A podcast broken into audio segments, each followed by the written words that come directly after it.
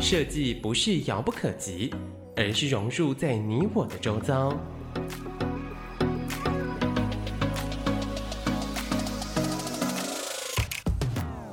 设计台湾，带您认识当代最具代表性的设计。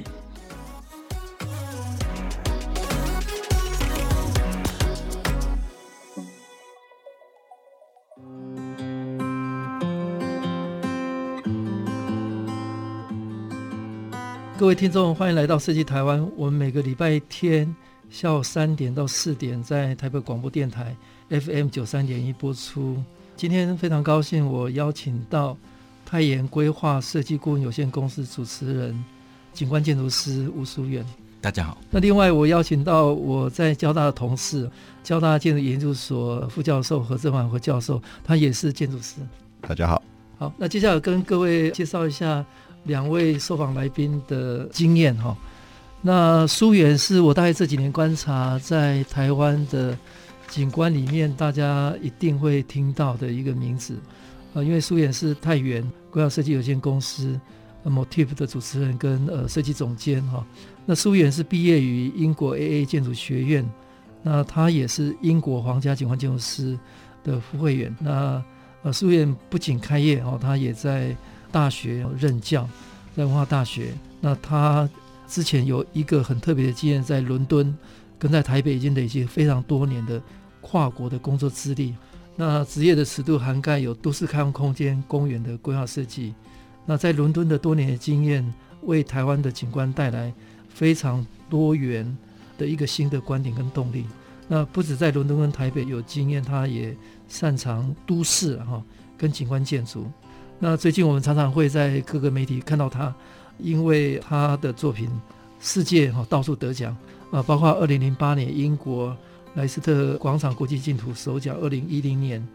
呃英国皇家建筑协会的一个推荐奖，那二零一七年呃伦敦设计大奖金奖，那第五届景观大赏的首奖，跟二零一八年台湾横山书法艺术馆呃国家卓越建设奖。那最近大家比较常听到的是二零一八呃台中花博的后里森林园区哦的整体的一个景观，以及。二零一八台中花博的指标，二零一八的阳明山美军俱乐部，哈，还有二零一七我们在台北市，呃西门西区门户的山景广场等等，都得到了很多的国际的大奖。下一位是建筑师何振环，何建筑师很特别，他原来大学念的是台大社会系，那在台湾也在东海。呃，念的建筑硕士，后来也在二零零七年到英国 AA 呃念了建筑联盟的硕士。那何教授他专长是建筑、都市、地景设计，而且一个很特别的经验是建筑的数位形态的发展跟建构，他投入很多的研发，也过往的经验有很多的经验，那包括参数化的建模。那他在教学跟实践。也有很多的成果。那最近比较特别是吴书远景观建筑师跟何志凡建筑师共同有合作一个最近刚完成的案子哈，在空总，空总有一个打开围墙的一个计划，让大家对这个都市有新的想象。那他们两位都有非常特别的一个作品在空中，我待会节目可以再跟大家聊聊。那先跟大家聊一下。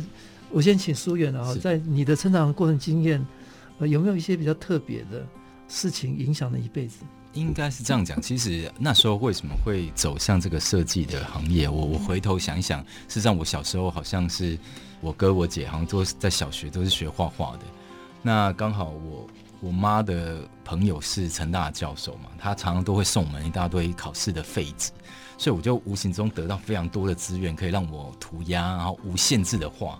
那我我觉得这个对我一生影响蛮大的，就是一般来讲哦，大家仔细去想一下，小时候得到一个图画纸，然后下笔的时候都会考虑再三，其实有某种程度会限制你对于动笔的这件事情的发展。可是我在小时候有取之不尽、用之不竭的这些考试卷的废纸，所以我的开启我的想象，事实上是非常非常的行云流水，或或没有任何限制。然后另外就是。我妈很喜欢做园艺工作，她我因为我们家有一个小庭院哦，所以所以她她就会常常去买盆栽啊，布置我们家的庭院这样子，所以所以常常会看到每个礼拜每个月都有不同的花卉的这样子的状态，所以事实上某种程度是有一点点呃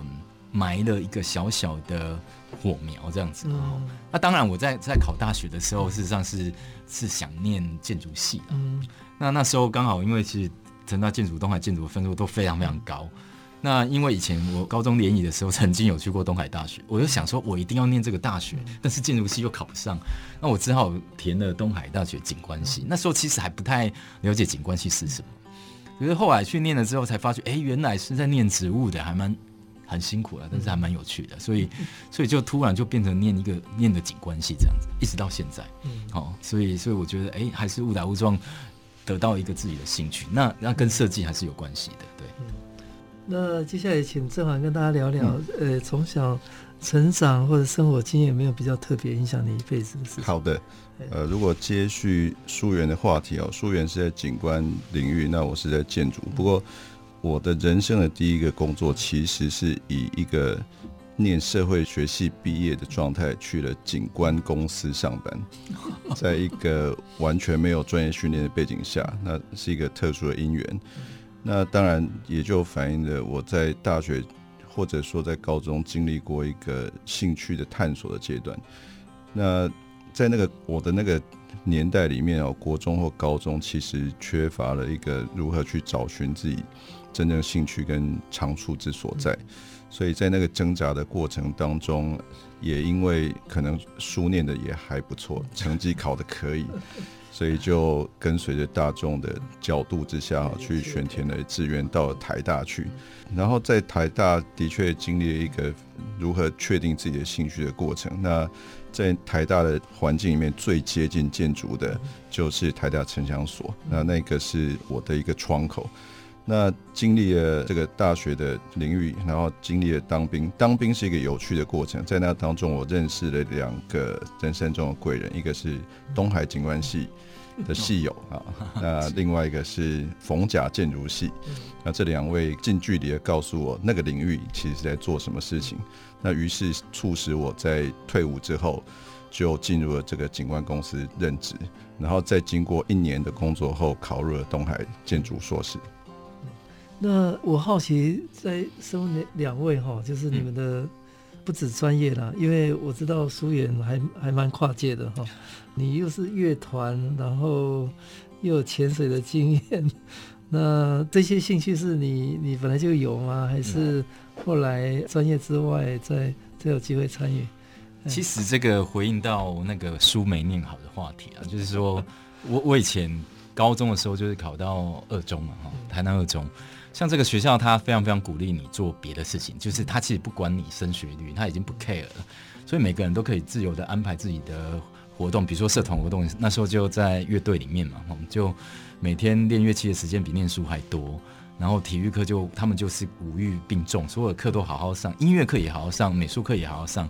所以那个时候就培养了一个。不太认真念书，但是其他事情都做很好的状态，所以那时候也去练了剑道、跆拳道、音乐、体育，然后各方面这样子。所以我后来觉得，哎、欸，这个还蛮有意思的是，以前大家觉得非常不重要的事情，现在事实上出社会之后好像变得蛮重要的。甚至是我到英国去的时候，我都还在英国教过跆拳道，对，因为他们没有任何人是黑带的，所以，所以我们在台湾培养的这些这些专长，好像去那里还好像还可以谋生呢，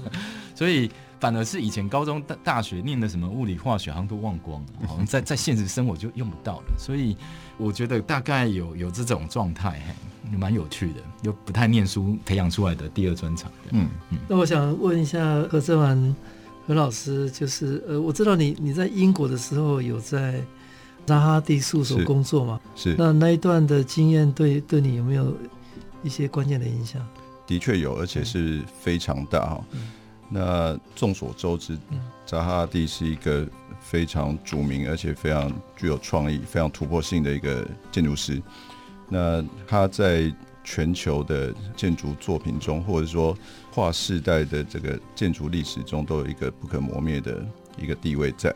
那在那个环境当中，跟我在台湾国内所接触到的建筑师的实践的环境是有非常不同的气氛。就是在那个事务所当中的每一个成员，几乎都有一个可以独立意志啊、独立追寻创作的一个环境。那也是一个高度竞争的一个小社会。那每一个人必须要竭尽所能。做出最棒的作品，才能够在众多的同事中的作品脱颖而出。那所以这样子一个竞争的环境，而且呃是把这个设计的水准推到极限的状态，这让我在日后的创作的态度上面形成一个非常重大的影响。那我们知道苏远也在英国念书，也在英国有工作嘛？是，可以聊一下。那个经验对你后来回台湾是不是有一些关键的影响？我觉得这个还蛮有趣的，因为我跟正环的公司反而是完全不一样的。我是在非常英国人的公司，也就是说英国的 local 的那种 urban design 的事务所，都市设计事务所。我在里面的工作经验发觉，哦，他们绝对不像扎哈那边那么的拼啊，因为扎哈那边是 international 的，是国际事务所，所以所以他们有扛非常非常多的压力，在做世界各国的案子。但是我们那种小事务所，非常传统英国人事务所，他们是五点半就把电脑关了，然后全部都集合在酒吧里面喝酒，或者是今天有球赛，老板就说那就先不要工作，大家去先看个球的。所以我觉得这样子的工作经历让我觉得千万不要花太多时间在工作上。因为我我以前那个公司，事实上他也做了伦敦最大的案子，所以非常非常精彩的 Leicester Square。所以，但是他们对于生活的态度反而是非常重视，他们不愿意花，就是说下班就下班，然后下班之后从此不会谈工作的事情。就是我们去酒吧也绝对绝口不谈有关工作，然后都会在讲老板的八卦这样子啊。所以，所以几乎每天就是五点，然后喝到十一点。但是这个习惯好像我现在也是啊，就是就是非常重视呃假日生活，非常重视其他的。工作以外的事情，那也坚守这个原则，就是下班之后不谈工作这样啊。这这个是我在英国事务所给我这个很大的影响，我到现在都还是这样子的工作态度。所以我们可不可以说这是魔系跟佛系的差别？哎、欸，甚至佛系。同样在英国，对对对，工作的方式有意思啊，都是可以做出好作品的。对啊，我我觉得这是一个非常非常英式的状态。那、嗯、那事实上，讲哈，我觉得它有点美式。嗯，我觉得比较比较比较国际性的事务所。好，第一段非常谢谢太原规划顾问有限公司的设计总监吴淑媛，跟交通大学建筑研究所何志万何老师跟大家分享。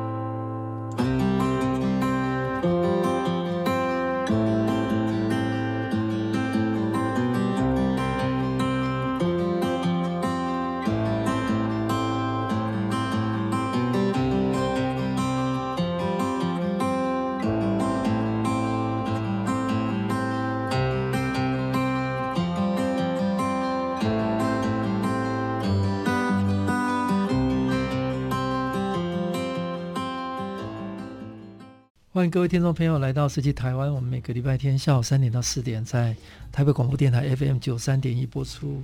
我是节目主持人台湾设计研究员张基。今天非常高兴邀请到吴书远设计总监跟何志万老师来跟大家聊。那我想第二段来跟大家聊一下，两位都在英国有求学，也有非常不一样的工作经验了哈。那接下来跟大家聊聊，就是你们。什么时候回到台湾？哈，那回到台湾到现在，两位在不管在专业实践或者在教育方面，都已经投入了很长一段时间。那跟我们分享这一段经验。那先请书远。事实上我，我我是二零零三年出国到英国去，哈，那念完一年书之后，就在英国工作了七年嘛，所以大概也是蛮长一段时间。那我在二零零九年回到台湾，所以其实离现在也大概有十年了十年的时间了。这十年间，事实上也经历过蛮多的一些业务上，比较工作上的转变了哈。因为事实上，就就如同我以前讲的是，呃，过去台湾对于景观的这个专业其实是有点一知半解的。嗯、那我一开始的开业实际上也是蛮辛苦的，嗯，因为我试着是想要把在英国所学的这些公园啊、广场、都市设计的一个状态给带回来，那种设计形式跟语汇，还有他们心里在想的事情。但是我发觉台湾在过去对于景观哈。其实把它当成园艺嘛，嗯、那所谓的景观对对大部分的建筑师或业者来讲，呃，业主来讲，只是在填补建筑缝隙的一种美彩。嗯、我们说美彩就是就是他房子都弄好了，那他觉得有点硬，所以我们请那个所谓的景观设计师来帮我们填一些绿。可是其实这这件事情有一点不太对，因为。我以英国为例子啊，英国他们最早都在讲那个 Garden City 啊，就是说希望说是个花园城市。但是在我工作的那几年，他们事实上早就已经变成 The City in the Garden，嗯，也就是说他们在做任何事情的时候，做任何的建设的时候，事实上 Master Plan 是先建构一个公园。然后再把我们这些 housing unit 哦，就是一些建筑的这种这种组件单元，再轻轻的放到这个大的一个公园上面，所以他们所有开放空间公园是流动的，然后不会因为建筑而产生任何的阻滞这样子。但是，一回到台湾，我发觉要提这个概念是非常的困难的。他就觉得，往往都觉得我讲的事情是一件非常非常理想化的事情，然后那那，所以我们一开始也没什么案子，就非常非常的惨淡。我一个人开事务所，只有一个人，然后过了一年半，然后只有一个案子，然后每天还要还要做很多的杂事，然后画图、施工图、开会，全都是一个人，甚至所有的人打电话到公司，实际上都是我一个人接，然后所以我一个人要分配很多角色。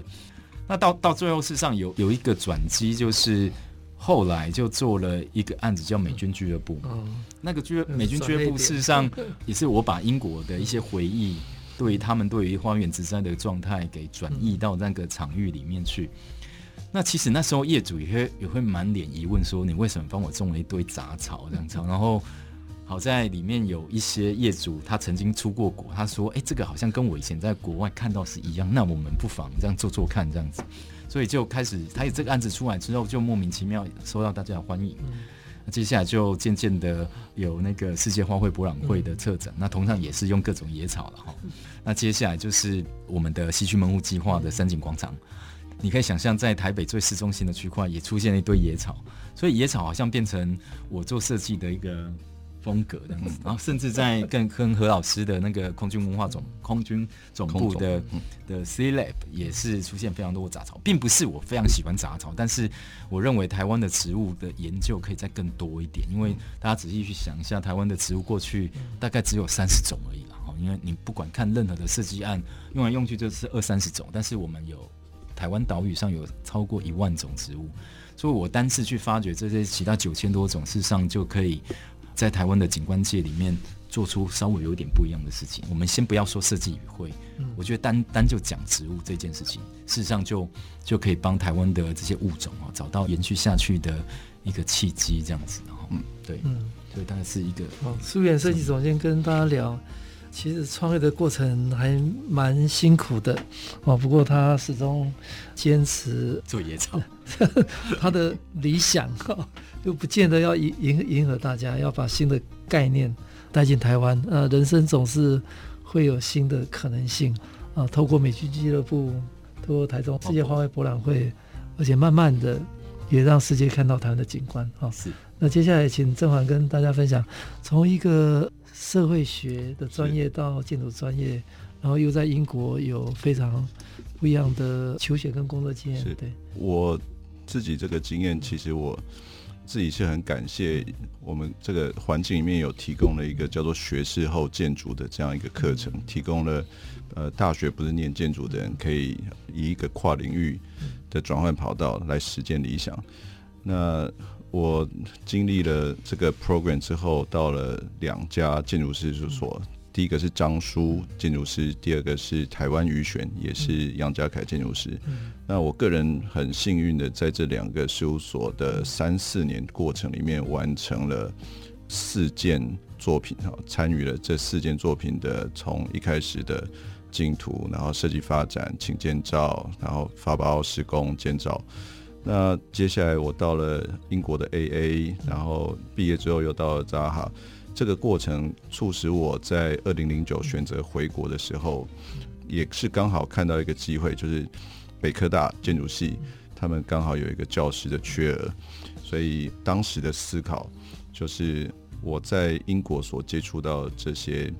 值得分享、值得推广的这些技术跟观点，我认为到学校里面来做这件事情是最有效率的，所以我就毅然而然的走入了教育界。那走入教育界，以我的这个状态啊，也就是说做建筑、做设计的这个状态啊，其实是比较少的。因为在这几年的这个学界的环境里面，我大概看出啊，在建筑系的老师大致上是分成两种，一种是研究建筑的，另外一种是做建筑的。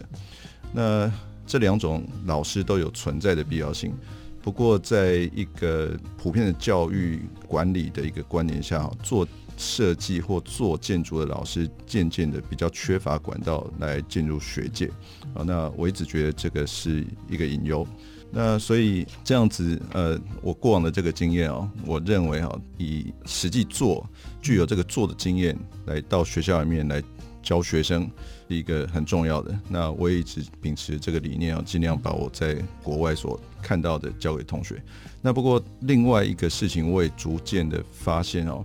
我的教学的能量也不能只是借靠着我过去在专业界，不管国内或国外所累积出来的。我发现我的教学能量必须重新的补充，必须要补足，补足的源头来自于我必须再次的去做设计。必须再次的投入专业，所以我目前其实看着我的几个前辈们，包括呃张老师，也是我的重要参考的前辈，必须要找到一个管道，能够同时兼顾教学跟实务性的实践。那最近也很幸运的有重新重回这个实务的案件里面啊，呃，在竹北这个国中，然后借由跟也是前辈江乐进建筑师跟交大建筑所的合作。那我们一批交大师生这样子跟江乐进事务所共同投入了一个竹北的国中。那经历了这样子两三个月的重回实务界，我深刻的体验到我的教学重新获得很充沛的能量跟资源，这是我这一段日子以来非常非常大的感触。我同时在两位身上观察到一些新的契机了哈，比方说，我从书院里面看到。好像有有一种比较新的，我们对景观的一个可能性。那这个是比较比较在时代的前面，所以不是一般设计的比较具象的景观，它不见得要有形，但是是一个比较植物生态的理念啊。哈，那我也在郑桓身上看到，通常我们在教育缺乏的一种实践精神，因为郑环本身也是一个建筑师。所以我们在一个专业分工的系统里面，把学校跟业界切得太开了。那在教育里面，事实上需要有动手有经验的人来做这样的一个教学。那苏远再跟我们跟跟我们聊聊聊一下，这几年做下来，如果要定义这个太原设计的关键字到底是什么？那我再问一下郑文，你的你的教育的关键字是什么？来。我我觉得我一直以来对于设计这件事情，我觉得还是回归到土地跟人啊，所以我觉得野放自然派是我蛮喜欢的一个 keyword。野放自然，对对对，就是不受任何拘束，然后恣意的奔放，那创造出一个荒野平原的城市这样子。我自己的这个理念哦，说说起来其实转折过非常多次，这 因为我们这个建筑理论的历史啊。发展了几千年，所以累积出了非常非常多我们后代在学习建筑需要消化的。那目前我自己个人比较觉得可以说服我自己的是，建筑师并不是一个控制者，而是一个催生者。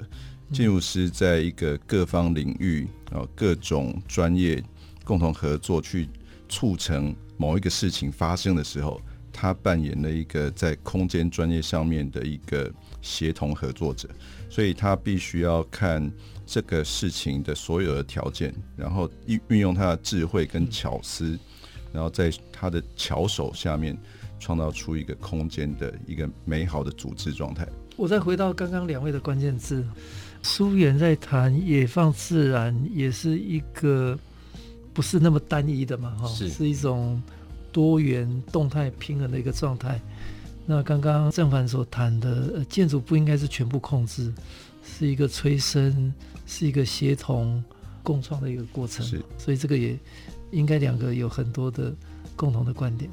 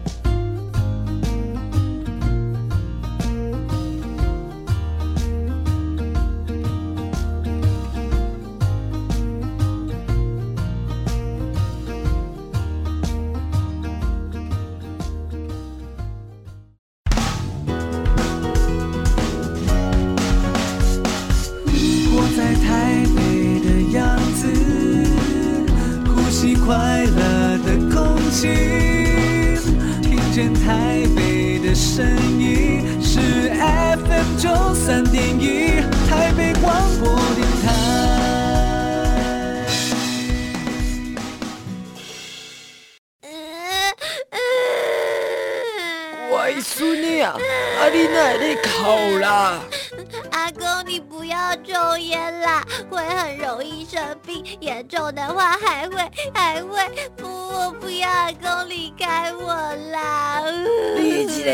实在是哦，公安的阿公就惨啦。而且，就算阿公不在我面前抽烟，有毒物质也会留在衣服上，就是可怕的三手烟耶。啊，敢有影啊？好好好，安尼哦，阿公卖食薰啊啦吼，卖食卖食。真的吗？那我们打勾勾。好啦好啦，打勾勾吼。为了您与孩子的健康，我们一起打勾勾。就为今仔日开始改婚了，改婚专线空八空空六三六三六三零八零零六三六三六三。二零二零历史复活节中正有意思系列活动，在一零九年三月十四号到八月十六号开始办理。活动包含中正行基点见面。杂草烧漫，漫步城市，采集历史；智慧实境中正古迹寻宝地图；李国鼎故居历史复活亲子手作；北门影踪迹及导览；台北城茶文化体验讲座；小白宫面具手作派对；华山青春热舞竞赛及中正积木王亲子乐高竞赛等九项活动，邀请您一同西游中正，体验古迹历史人文之美。详情请洽中正区公所网站查询，或电洽零二二三四一六七二一分机三一六。以上内容由台北市中正区公所提供。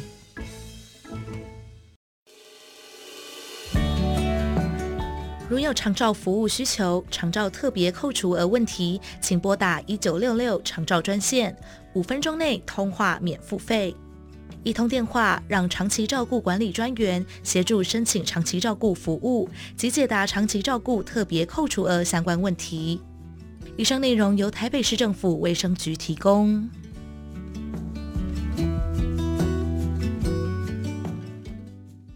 居家用电安全爱注意，防范电器火灾，谨记五步一没有。用电不超过负载，电线不捆绑折损，电源插座不用不插，插头不潮湿污损，电器周围不放可燃物，没有商品安全标章的电器不买不用。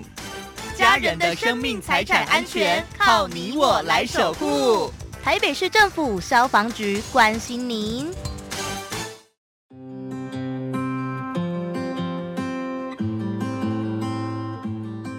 欢迎各位听众朋友来到设计台湾。我们每个礼拜天下午三点到四点在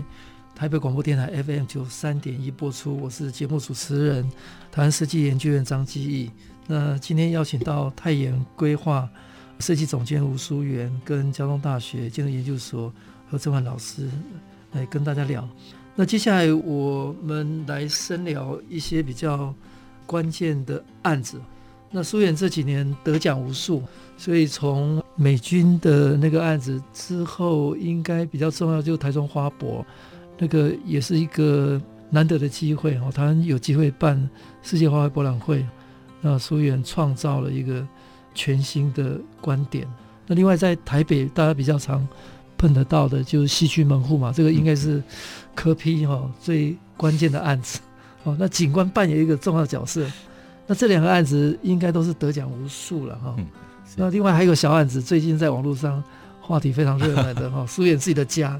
呃，就是一个最好的作品。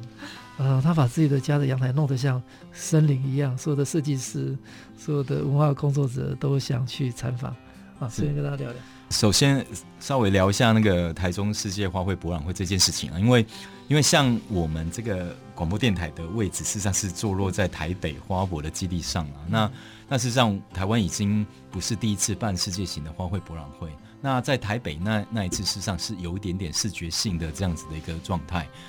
那我第二次办世界博览会的时候，我就在构思说，我们这次要用什么方式来呈现这个世界的博览会哈。那那时候台中市政府邀请我去给了一个演讲，那我就稍微讲一下我在英国的一些经验。像世界上第一个博览会，事实上是在英国的万国博览会，一八五一年，他为了展现帝国的实力嘛，哈，工业、经济、军事、文化各方面的实力，他才办了世界第一个博览会。那你回头想想，台湾到底有哪些事情可以变成世界各国赞扬的地方呢？那我以前听曾经听到一个外国朋友跟我讲说，台湾事实上是世界上物种最丰富的岛屿，是冰河时期之后世界上最重要的物种资料库。那如果我们在经济、政治、军事上没有像世界一等的强国那么强大的时候，那我们如何来办这个博览会？所以我我就打算用物种这一件事情，物种的多样性来表现我们。这个岛屿里的山与海嘛，所以大家仔细去想一想，单单是一个台中市的行政区，它的海拔可以从三千八百八十六公尺的雪山山脉，到两千公尺的鸢嘴山烧来山，到惠春林场、东势林场，到台中市，到高美湿地，大家仔细去想一想，这样繁复的地形变化，事实上它展演出来就是五种不同的气候带，也就是温带、暖温带、热带、亚热带跟雨林。五种气候带，它展现出来就是超过一万多种植物嘛，对不对？那你知道吗？花卉博览会这件事情本来就是在宣扬世界各国的物种，哈，让大家有机会来采用这些物种，变成世界各国园艺栽培的重要的 material。所以这个就是第一次展现台湾的物种实力的第一次。那另外一个就是我们事实上也结合我们台湾最高的研究单位，比如说科博馆、植物园、保种中心、林务局、农委会，把他们的物种全部都吹出来。那另外也把台湾的高海拔物种往低海拔移动，变成花博这个本身事实上是世界上唯一的开放型的地景植物园，因为我们收集的五千多种植物在同一个海拔里面，那同时也展现了我们国家最强的农改能力嘛，因为我们不管要什么物种，我们只要跟我们农业单位、我们的农友讲，他们都可以把它生出来，这是世界上难以望其项背的，所以我我觉得这是一个蛮大的一个成就，这样子为为台湾哈。那另外，西区门户计划这件事情，事实上它是一个国家的广场。那我们在跟台北市政府沟通的过程，他们其实也一度希望说，哎，广场就广场啊，你种那么多树要干嘛？因为我们每年台北灯会都要有几万个人在这里进出这样子。我就说，事实上我们跟英国不一样，英国是温带国家，它可以有最大的 Trafalgar Square 或者是 Leicester Square。这个些都是每每年可以数百万人进驻，它是一个国家的象征，是没错。但是温带国家它可以容纳这么大的广场，是主要是因为它不怕热。但是台湾，我又提出了概念，我们我们如果做这样光秃秃的广场，可能一年只用到五天，那其他的时间可能就是晾在那边没了，可以试使用。所以我试着在在这个西区门户计划这个山景广场种了大概两百多棵大型的乔木哦，是超过十米以上的枫香，我们台湾原生种。我就是希望说，数万个人可以在这里进出，但是没有这种大型节庆使用的时候，它还是可以回归到都市公园的样态。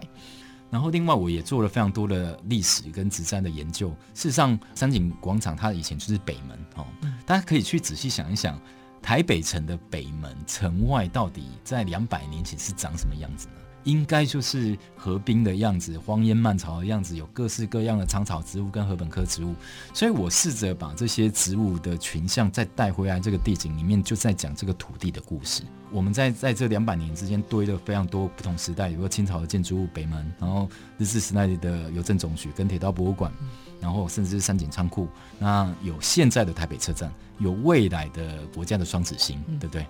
这些两百多年的建筑堆叠在一起的时候，我们是用台湾最原始的地景来当成一个托盘。那这些建筑各个时代两百年之间，就好像一个时代一个时代的艺术品放在这个托盘上。那同时，我也创造一个超大型的水景哦，把所有的建筑的年代历史全部映照在这水里，然后交叠在一起的时候。哎，景观就不需要做太多事情了，就我没有太多人工设施，但是讲的却是非常非常浪漫的一件交叠的一个过程。那另外最后是讲我们家的那个庭院哈，你知道吗？我其实上都常常在回收业主不要的植物嘛。对不对？因为我去帮他们选，因为我我我选的植物可能都很多野放，或者是长得奇形怪状，那就不是他们认为的 U 型树种，他们就会跟我讲说：“哎，这个设计师你你再回去好了，因为这个不太适合我们这种豪宅的。”所以，然后我我我就回收这些植物，就想说：“哎，我可以堆在哪里？就堆在我家屋顶好了。”那另外，我也常常去帮业主挑选一些树啦、草花灌木啊。有时候我都会觉得啊，好难得可以看到这么台湾非常非常稀有的物种，嗯、我都会说，那有一份再去我家，爱份给业主这样，所以这这累积下来就会越来越多，我们家就会变成台湾中低海拔杂木林的植物群像的一个形态的植物园。可是我我会觉得这样好像突然又走出了台湾一个景观设计的不一样的路，因为就像业主常常跟我讲说，哎，也对呢，你知道吗？我们不管帮客户。塑造多么豪华的花园，可是人家六日还是会开车去山上露营啊，嗯、人家还是会想要回到森林里面呢、啊。那我们为什么不就创造一个森林在自己的家里面呢？嗯、所以我觉得这样子好像就出现了呃景观设计另外一个新的想法，这样子。对，好，谢谢苏远跟大家分享台中花博跟西区门户跟最后他们家的阳台的花园、嗯、森林。好，接下来请郑环分享一下。我知道郑环有一个很特别的平台，叫做 DMO 啦。因为在台湾的教育界很少哈，自己做一个实作的平台。那跟大家聊聊你的教学经验，实作应该是一个关键的。好的，DMO 是一个组织，那它这个状态比较像是一个社群分享平台。那我们还有其他的成员，譬如说像方俊杰、方俊能、陈奕兴、刘俊峰这一些人啊。主要是因为我们觉得，除了在学校里面做呃分享跟传播这些新的技术之外，我们认为在社会上，对于已经在上班的人，也必须要创造出这样子的一个可能的窗口。那于是我们就起心动念来做了这样子一个平台。那它有教学课程，有实践的计划或者是案件。那无非是基于一个，我们希望说。我们如果有任何的创新的理念，它其实必须要有很务实的、很实际的技术来支援它，才能够实现。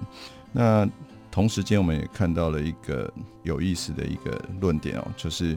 如同像是树源在讲台湾的特色，有一个非常多元的、非常多样的生态的植物的样态。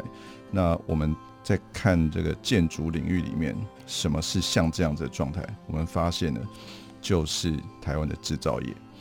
台湾的制造业具有非常非常多元的充沛的能量，几乎没有什么物品是台湾制造不出来的？虽然这些品牌都不是挂台湾的品牌，可是台湾在这个小小的岛屿上，默默的创造了国际化的、国际水准的各式各样的物件，都来自于台湾。那过去我们也发现到一个有趣的事情，就是。如果说我是一个设计者，那通常我们设计而后营造，哈，在建筑是这样的。我们通常会觉得设计是白领，而营造是蓝领，所以设计的能力优于蓝领。但是经过了一番呃人生的历练之后，我重新看到制造领域其实非常非常的优秀，非常的卓越，非常多其实他们并不需要高调，不需要宣传自己的这些制造厂，制造出国际上所需要的最棒的物品。那所以 DMO 这个平台想要重新的观看这样子的卓越的能力，如何来回头来注入设计，成为一个重新观看我们本土的设计资源能够提出来的一种设计论述。那这个是 DMO 的另外一个想要关注的事情，所以我们办了非常多的。进入工厂去参访的导览行程，那我们邀请了非常多的实际做的人啊，可能是制造厂的老板，可能是营造厂的工地主任，分享给大家说他们如何透过巧思做出这些非常高品质的作品。那等于是反向的，让设计者也可以知道这些细节，然后从自己土地出发，做出更棒的设计。诶、欸，我请郑老老师再跟我们聊一下，就是你刚才谈到台湾的制造业嘛，哈，是，其实本来台湾的制造能力就很强，那怎么样把设计跟制造的把它连链接在一起，或者米品产学的这个落差，哦，是，那在技术上，你你觉得未来还有什么台湾有有一些机会？是，我举一个例子，譬如说，过去大家知道台湾。有造船这个产业啊，那造船的船体它其实就是一个必须要在水里面流动的，所以它必须要考虑流体力学，所以它其实是一个自由曲面的一种制造技术。那这个制造技术就被高雄卫武营文化中心的设计团队看到了，所以他们就利用了这个技术来做了这个魏武营文化中心的呃外墙的墙体，于是这个作品。得到了一个国际设计力量与本土制造力量的完美结合，所以这个对我来说就是一个非常棒的例子。那以我们自己呃其他的经验，譬如说呃我们找到了一个制造厂，它是做大巨蛋的这个屋顶工程的一个制造者，那这个叫广茂哈。那广茂它有也有能够研发以及制造高技术的产品的能力，所以我们也。发现他们这样的能力哦，可以跟其他的设计者媒合起来，然后提出一个从来没有想过的一种作品，作为一个实验实验性的一种创作。那我们这个是一个叫 X Mockup 的计划。那这个计划是没有订单的。那将来透过这样子的媒合，认为是有机会催生出未来这个未知的一一种可能性的事件。好，谢谢郑焕老师跟大家分享台湾的制造怎么样结合。你的四级能量。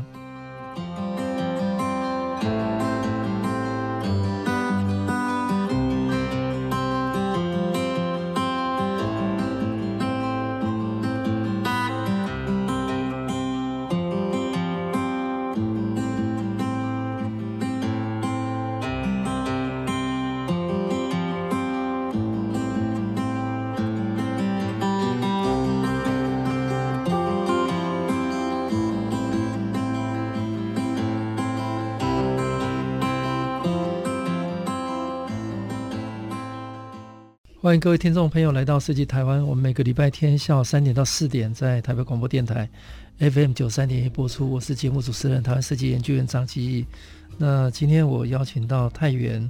规划设计吴淑媛设计总监跟交通大学建筑研究所何正焕老师哈。那最后一段我们来跟大家聊一聊。我知道最近两位有一个共同合作的项目，其实都都蛮有趣的，大家都很好奇，因为在全台湾最贵的地堡旁边有一个以前的空军总部，那这几年已经变成文化设计内容产业的一个最热门的一个基地，叫 C Lab。那这个 C Lab 哈，它有一个新的计划，是把围墙打开，让都市的民众更容易进去参与。这个整个环境环境的改变，那这个打开围墙的第一个案子，那刚刚好就是找到我们今天受访的两位来宾，吴淑媛总监设计景观，那何政寰何老师做一个类似像装置哦，是，是拆掉围墙的材料回收，对，哦，重新建构。那这两个几乎是完美的整合在一起。那听说这是两个案子哦，是那平行的，平行两个案子，互相不知道，居然非常完美的融合在一起。那跟我们聊聊一下你们两个共商的案子，虽然两个是分开的案子，来。事实上我，我我一开始接到这个委托也是非常非常突然的，因为它原本是一个很简单的标案，就是拆墙工程。然后后来他们才发觉说，哎，其实拆完墙之后啊，这一道墙竟然有快三百公尺长，然后它的纵深哦，大概有三十米那么宽，所以其实它可以变成一个都市一个超长的线形公园。那如果我们把这件事情做得好的话，事实上它可以变成仁爱路这个林荫大道另外的三十公尺，因为仁爱路的林荫大道它有八十公尺宽，所以如果再加上这三十公尺，是不是比法国的香榭丽榭大道还要宽？嗯，对，所以所以我觉得这件事情是一个非常非常有意思的事情。然后另外呢，它也连接了建国花市。建国花市这么长远的一个花市的展演空间，如果如果将来这全部都连成一体的话，我我认为是台北是一个非常非常独特的一个线性线性的植物园的状态。好，所以我们就诞生了这种这样子的想法是：哎，过去空总是这么的森严，这么的无法进去，这么的高墙，那我们如何把它变成未来非常非常软性的都市空间的一部分啊？所以我把它设想成。哎，这个可能可以是一个未来的都市展演活动，或者是各种应用活动的一个展演场，包含日白天，包含晚上。那它以后会变成仁爱路进去以后，整个空总 C Lab 整个基地发展的一个最重要的一个 buffer area，所以所以才会产生这个空总的一个这个景观空间的一个设计。那事实上。在植物设计上，我也是尽量把所有台湾的很珍惜的台湾原生种放进去，因为我从这几年开始都觉得公园不只是公园，它必须要担负起延续物种的这个能力了，这个任务。因为就像我常讲的，我们过去只用三十种物种的这样子的状态，事实上扼杀了九千九百七十种台湾原生种，或者是我们一直存在台湾的这些外来种。所以这就是我觉得。不管做线性公园，不管过都市广场，我觉得它都应该是一个植物园的状态。刚好事实上我也用了蛮多圆形的语速哈。那接下来就何政寰老师可以讲一下他的整个装置艺术为什么跟这个圆产生这么多的关系？是，其实我跟书媛的人生中的巧遇有两次。好，那第一次哦，其实是我到了英国之后。我才遇到书媛啊，这一位他找我两年进入了我在 AA 的这个 program，嗯。那当时我还是听了书媛的话，才毅然决然的进入了这个学校。然、嗯、后这是第一次巧遇。那刚刚提到这个空总的这两件作品合在一起，这是第二次的巧遇哈。因为这两件作品放在一起，我们这之前是从来没有套过招的，然后在这个案件的脉络上也是无关的。那空总要拆墙。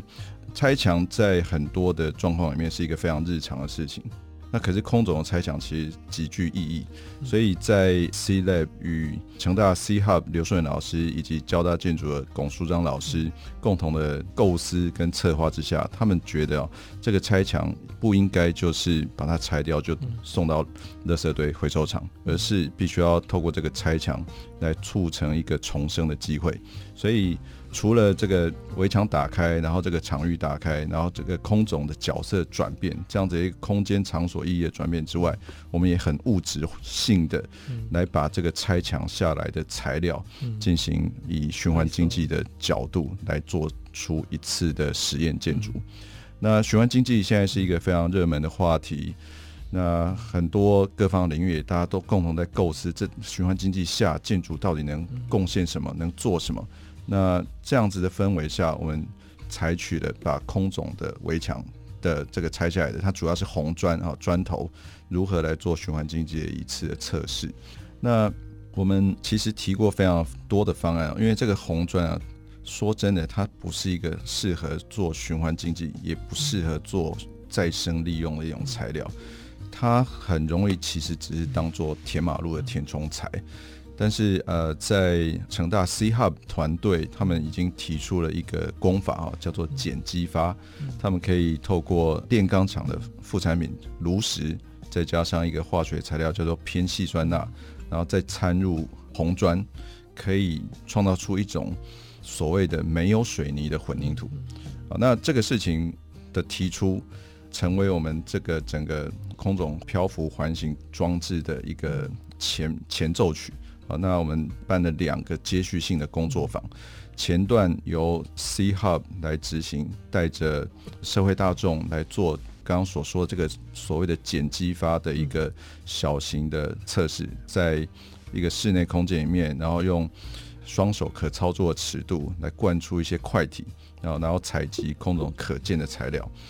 那 DMO 团队呢，则是接续这样子一个工作坊成果。然后放大尺度到一个景观的空间的建筑的尺度上面，然后结合了社会大众报名的呃成为工作坊成员，以及结合了名传建筑方俊杰老师带领的一组设计课的学生成员，然后透过大约是两到三个月，然后每周一天的这样一个长期的连续性的工作坊形式，然后来做出了一个剪激发的大尺度的。一个漂浮环形装置。那我们成员当中也有一位吴炳良呃老师，他也是一个构造专家，他常年在这个材料上面的研发有很深入的一个钻研。所以在他的观点当中啊，全球可能我们目前的这一个剪机发的这个跨距啊，是一个前所未见的尺度。那说到跟呃疏远的地景的融合啊。因为我们这个人生中的巧遇啊，其实我们所受到设计训练，在英国的 AA 的 Landscape Urbanism，我们谈的是调试的、adaptive 的、可视性的，然后能够相互融合的。这些特征，让我们的这两个作品可以平行发展，但是又相互融在一起，是呃没有冲突感的。所以说，虽然我们并不是一个严格相互控制跟相互配合的两个案子，可是却可以完美的融在一起。其实，呃，这个经验倒是可以分享给其他的在空间创作或者说空间规划的领域，就是说，并不需要一个严格控制下，或者是说树枝状的呃阶层化的控制，其实还是可以平行的彼此做出一个漂亮的整合性的成果。好，谢谢郑焕老师跟苏远跟大家分享哦。空总这个案子哈、哦，那这个案子现在目前应该也差不多了，接近开幕，接近开幕了嘛哈。那其实我们节目播出的时候，应该已经开幕了。那各位好奇的听众朋友，可以到台北市建国南路跟仁爱路交叉口那个转角，有非常特别的作品。好，那接下来我我请。书远跟大家聊一下，我们未来还有一个案子哈，刚好也差不多在节目播出的时候应该也 ready 了，就是我们在松山文创园区台湾设计研究院有一个叫不只是图书馆，未来会搬到澡堂，这个是一个日据时代的一个澡堂。那景观的部分是请苏远做设计，那跟大家聊一聊这个小案子，哎，呃，以及你你对未来的一些想象，对，是。事实上也非常非常荣幸接到这个委托，就是帮台湾设计研究院做的这个不只是图书馆的花园。那我我在接到这个任务的时候，我就在想说，什么是属于台湾的庭园？那我在这里讲一段小小的历史哈，你知道我们现在所谓的英国庭院呢，在两百五十年前的时候，并不是我们看的这样子的状态。海德公园不是，Hampstead Heath、Regent's Park，在两百五十年前多。不是这个样子。那事实上，在一七五零年的时候，整个英国他们流行的花园形式呢，就是跟法国凡尔赛宫花园是一样的。因为那个时候世界只有两种花园，一个是巴洛克花园，一个是文艺复兴式的花园，就是意大利庭园。但是他们在那个年代就已经觉醒了，就是一七五零年的时候，有两个年轻人，一个是风景派的画家，一个是园艺技师，他们就在想说。为什么一个帝国要不断的模仿人家？嗯、为什么我们不能够有属于英国自己的庭园风格？嗯、所以他们那时候就创作出，从此以后就是一个如诗的风景、如画的庭院。也就是说，英国的风景画就是现在英式庭园的开端。嗯、所谓的海德公园，事实上就是一个英国风景画。那我我接到这个不只是图书馆的这个任务的时候，我就在想说。台湾是、嗯、是必须要什么样的改变？嗯、我当然就是用了非常非常多的这种台湾的物种啊。嗯、我希望说用原生植物创造出台湾中低海拔杂木林，在一个这样小小的空间里面创造出可以停留、可以休息、可以游逛、可以阅读的一个空间，这样子。那另外，我对于我们这个我们国家哈，就是未来的这个景景观的景观的期许啦，我觉得不要再沉醉在形式跟模仿，因为过去五十年我们都不断的在模仿日式庭院、巴厘岛风庭院，就一直都在讲形式，但是。或许我们可以回顾一下英国哈英帝国，他们为什么走到现在的新的设计形式，是因为他们有某种程度的觉醒，他们会去发掘以前重要的事情，然后发掘下一个百年该做的事情。所以我我认为 City in the Garden 或台湾台湾应该是回到一个以前的地景状态，那所有的房子就变成很很次要的这种角色这样子。好，接下来请郑焕老师聊一下你你对未来的想象。对。呃，我是建筑领域，那我觉得我在这个时候，我看到岛内出现了一个新的力量，迥异于过去我们是以模仿西方的建筑的形式，或者是追随设计手法的这个趋势，现在出现了。我对这个新生代非常具有期待。好，设计台湾今天非常高兴，呃，邀请到泰妍规划设计总监吴淑媛景观建筑师。跟交大学建筑研究所何志宛和老师跟大家做精彩的分享，谢谢，谢谢各位。谢谢。